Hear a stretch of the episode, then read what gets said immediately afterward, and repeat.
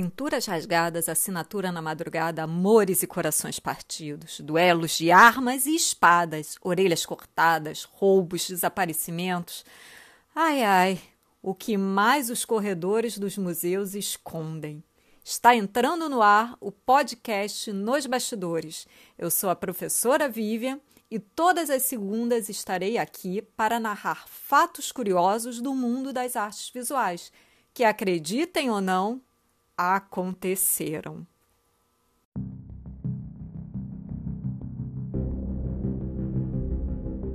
Olá, amantes das artes! Hoje vou começar a publicar para vocês uma série de episódios que poderiam virar roteiro de filme de ação.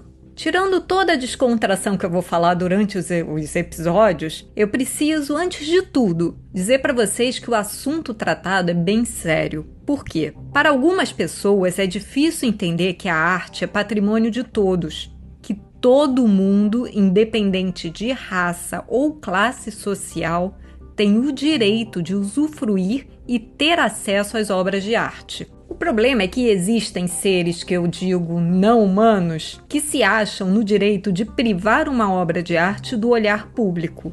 E assim, no mundo todo, existem relatos de obras que foram roubadas ou danificadas por essas pessoas. Os motivos são os mais variados: venda no mercado ilegal, roubos encomendados ou até quem roube para ficar com a obra só porque gosta tanto dela e quer que ninguém mais possa vê-la. Porém, muitos roubos acontecem por conta de clichês, quase lendas cinematográficas, de que os roubos de obras de arte são milionários. Isso quer dizer, se você roubar um quadro, você vai ganhar milhões com esse roubo.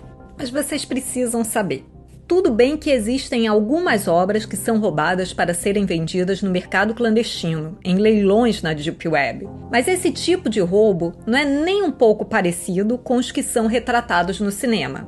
Também existem os poucos casos de roubo por encomenda. Isso quer dizer colecionadores de arte com caráter duvidoso que encomendam roubos de determinadas obras de arte. Segundo investigadores do FBI, esses casos são bem raros. Além desses dois tipos de roubo, existem também os casos de roubo realizados por pessoas que, na maioria das vezes, têm problemas psiquiátricos e querem aquela obra para si, bem estilo Gollum do Senhor dos Anéis.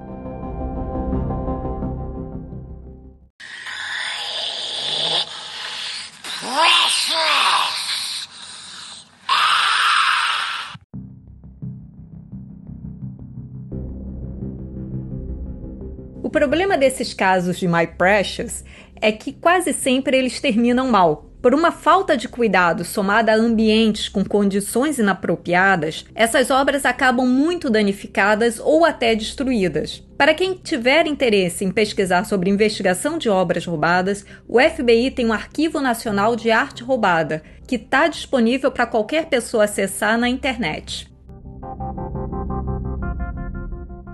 A todo momento escutamos um novo caso de roubo de obra de arte pelo mundo. Mas foi durante a Segunda Guerra Mundial que aconteceu o maior volume de roubos da história da arte. Por sinal, existem dois ótimos filmes que falam. Existem mais filmes, mas eu vou indicar dois ótimos que falam sobre o roubo de obras de arte durante a Segunda Guerra. Um chamado Caçadores de Obras-Primas e o outro, A Dama Dourada. Vou indicá-los também no Instagram para vocês não perderem a referência. Sobre as obras de arte roubadas nessa época, eu posso dizer que algumas estão desaparecidas até hoje. Muitas outras foram recuperadas. Mas, para mim, o pior de todos os casos são os das obras que foram levadas pelo exército nazista e que foram destruídas. Quando eu comecei a criar esse episódio, eu pensei primeiro em criar um único, uma única gravação contando cinco grandes casos de obras de arte que foram roubadas ou danificadas.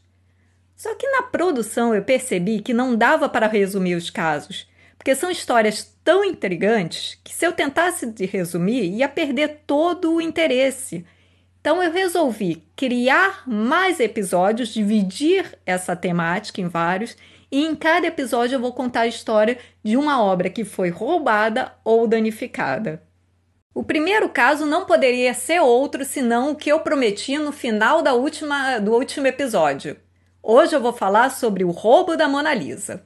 Esse sorriso enigmático que encanta tantas pessoas pelo mundo afora e que sempre fez sucesso entre os reis da França. Vocês lembram que até Napoleão pegou a pintura, colocou na parede do quarto dele para decorar? Pois é, não só Napoleão queria a Mona Lisa para ele, outro homem tentou tê-la só para si. Quer dizer, só para a sua nação inteira. Tudo começou no dia 20 de agosto de 1911. O espaço onde ficava exposta a Mona Lisa no Museu do Louvre amanheceu vazio. Quando a notícia vazou, milhares de pessoas entraram no Louvre para olhar chocadas aquele espaço vazio.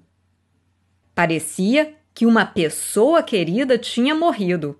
As pessoas deixaram flores, cartões e lembranças no local onde ela ficava pendurada.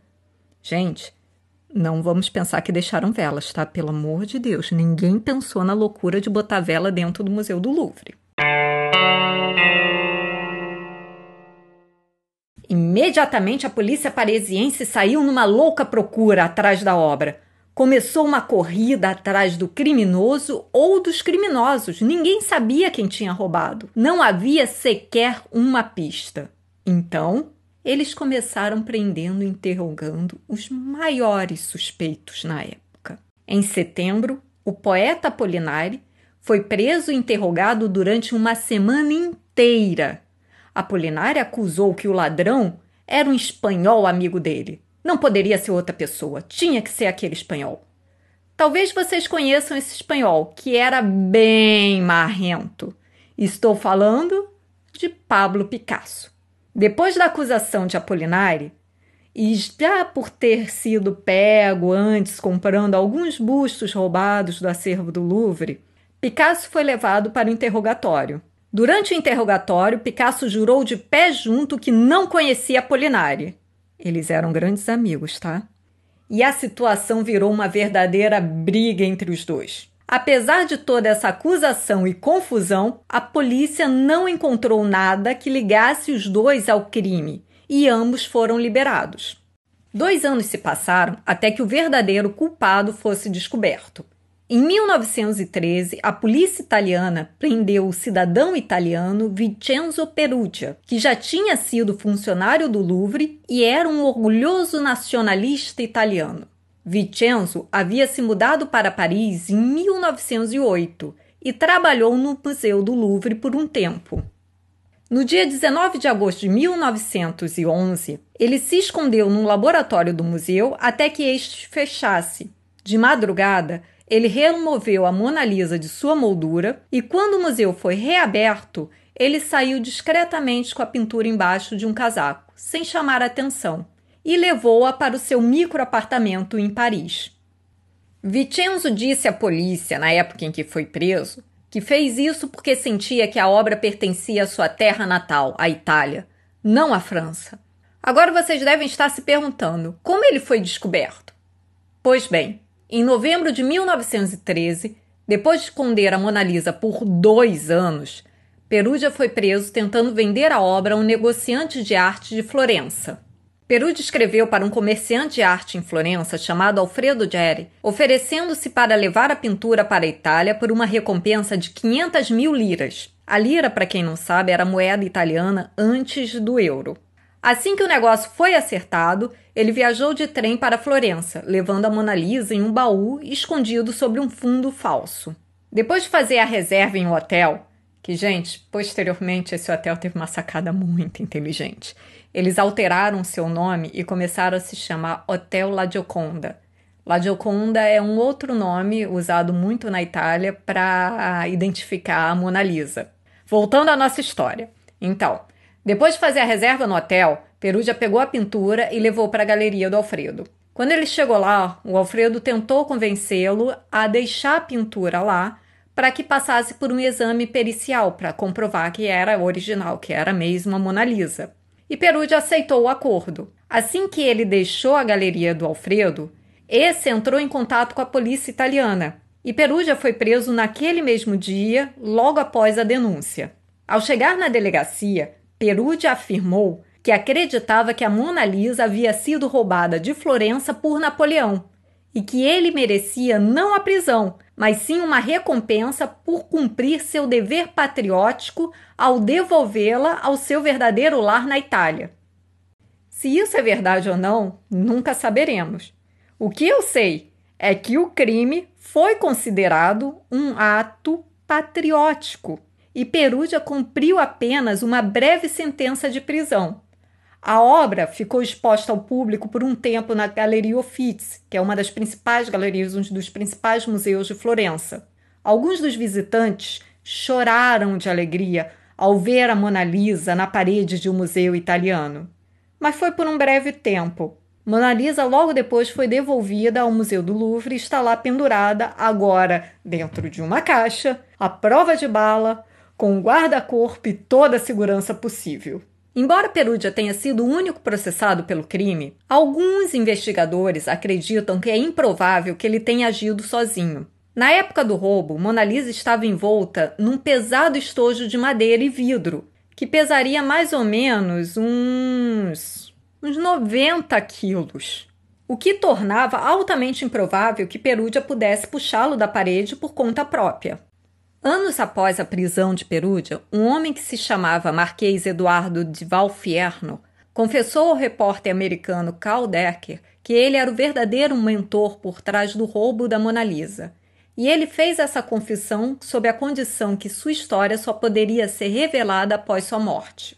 Segundo a versão do Marquês Valfierno, Perúdia era um dos três homens pagos generosamente para roubar a obra. Dessa forma, o Marquês poderia vender várias falsificações de obra-prima a colecionadores por somas exorbitantes, sem ninguém saber qual era a verdadeira. Entenderam a sacada? Ele roubava a obra, fazia diversas cópias, vendia diversas cópias. Quem comprasse a cópia nunca ia declarar que tinha uma cópia, então ele não saberia que existiam outras Mona Lisas circulando por aí, e esse homem ia ganhar muito dinheiro em cima.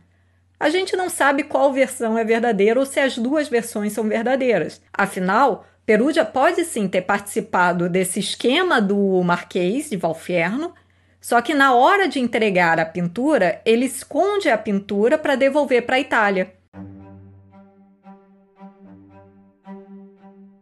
E assim termina o episódio de hoje. Semana que vem eu volto com mais uma história policial da história da arte.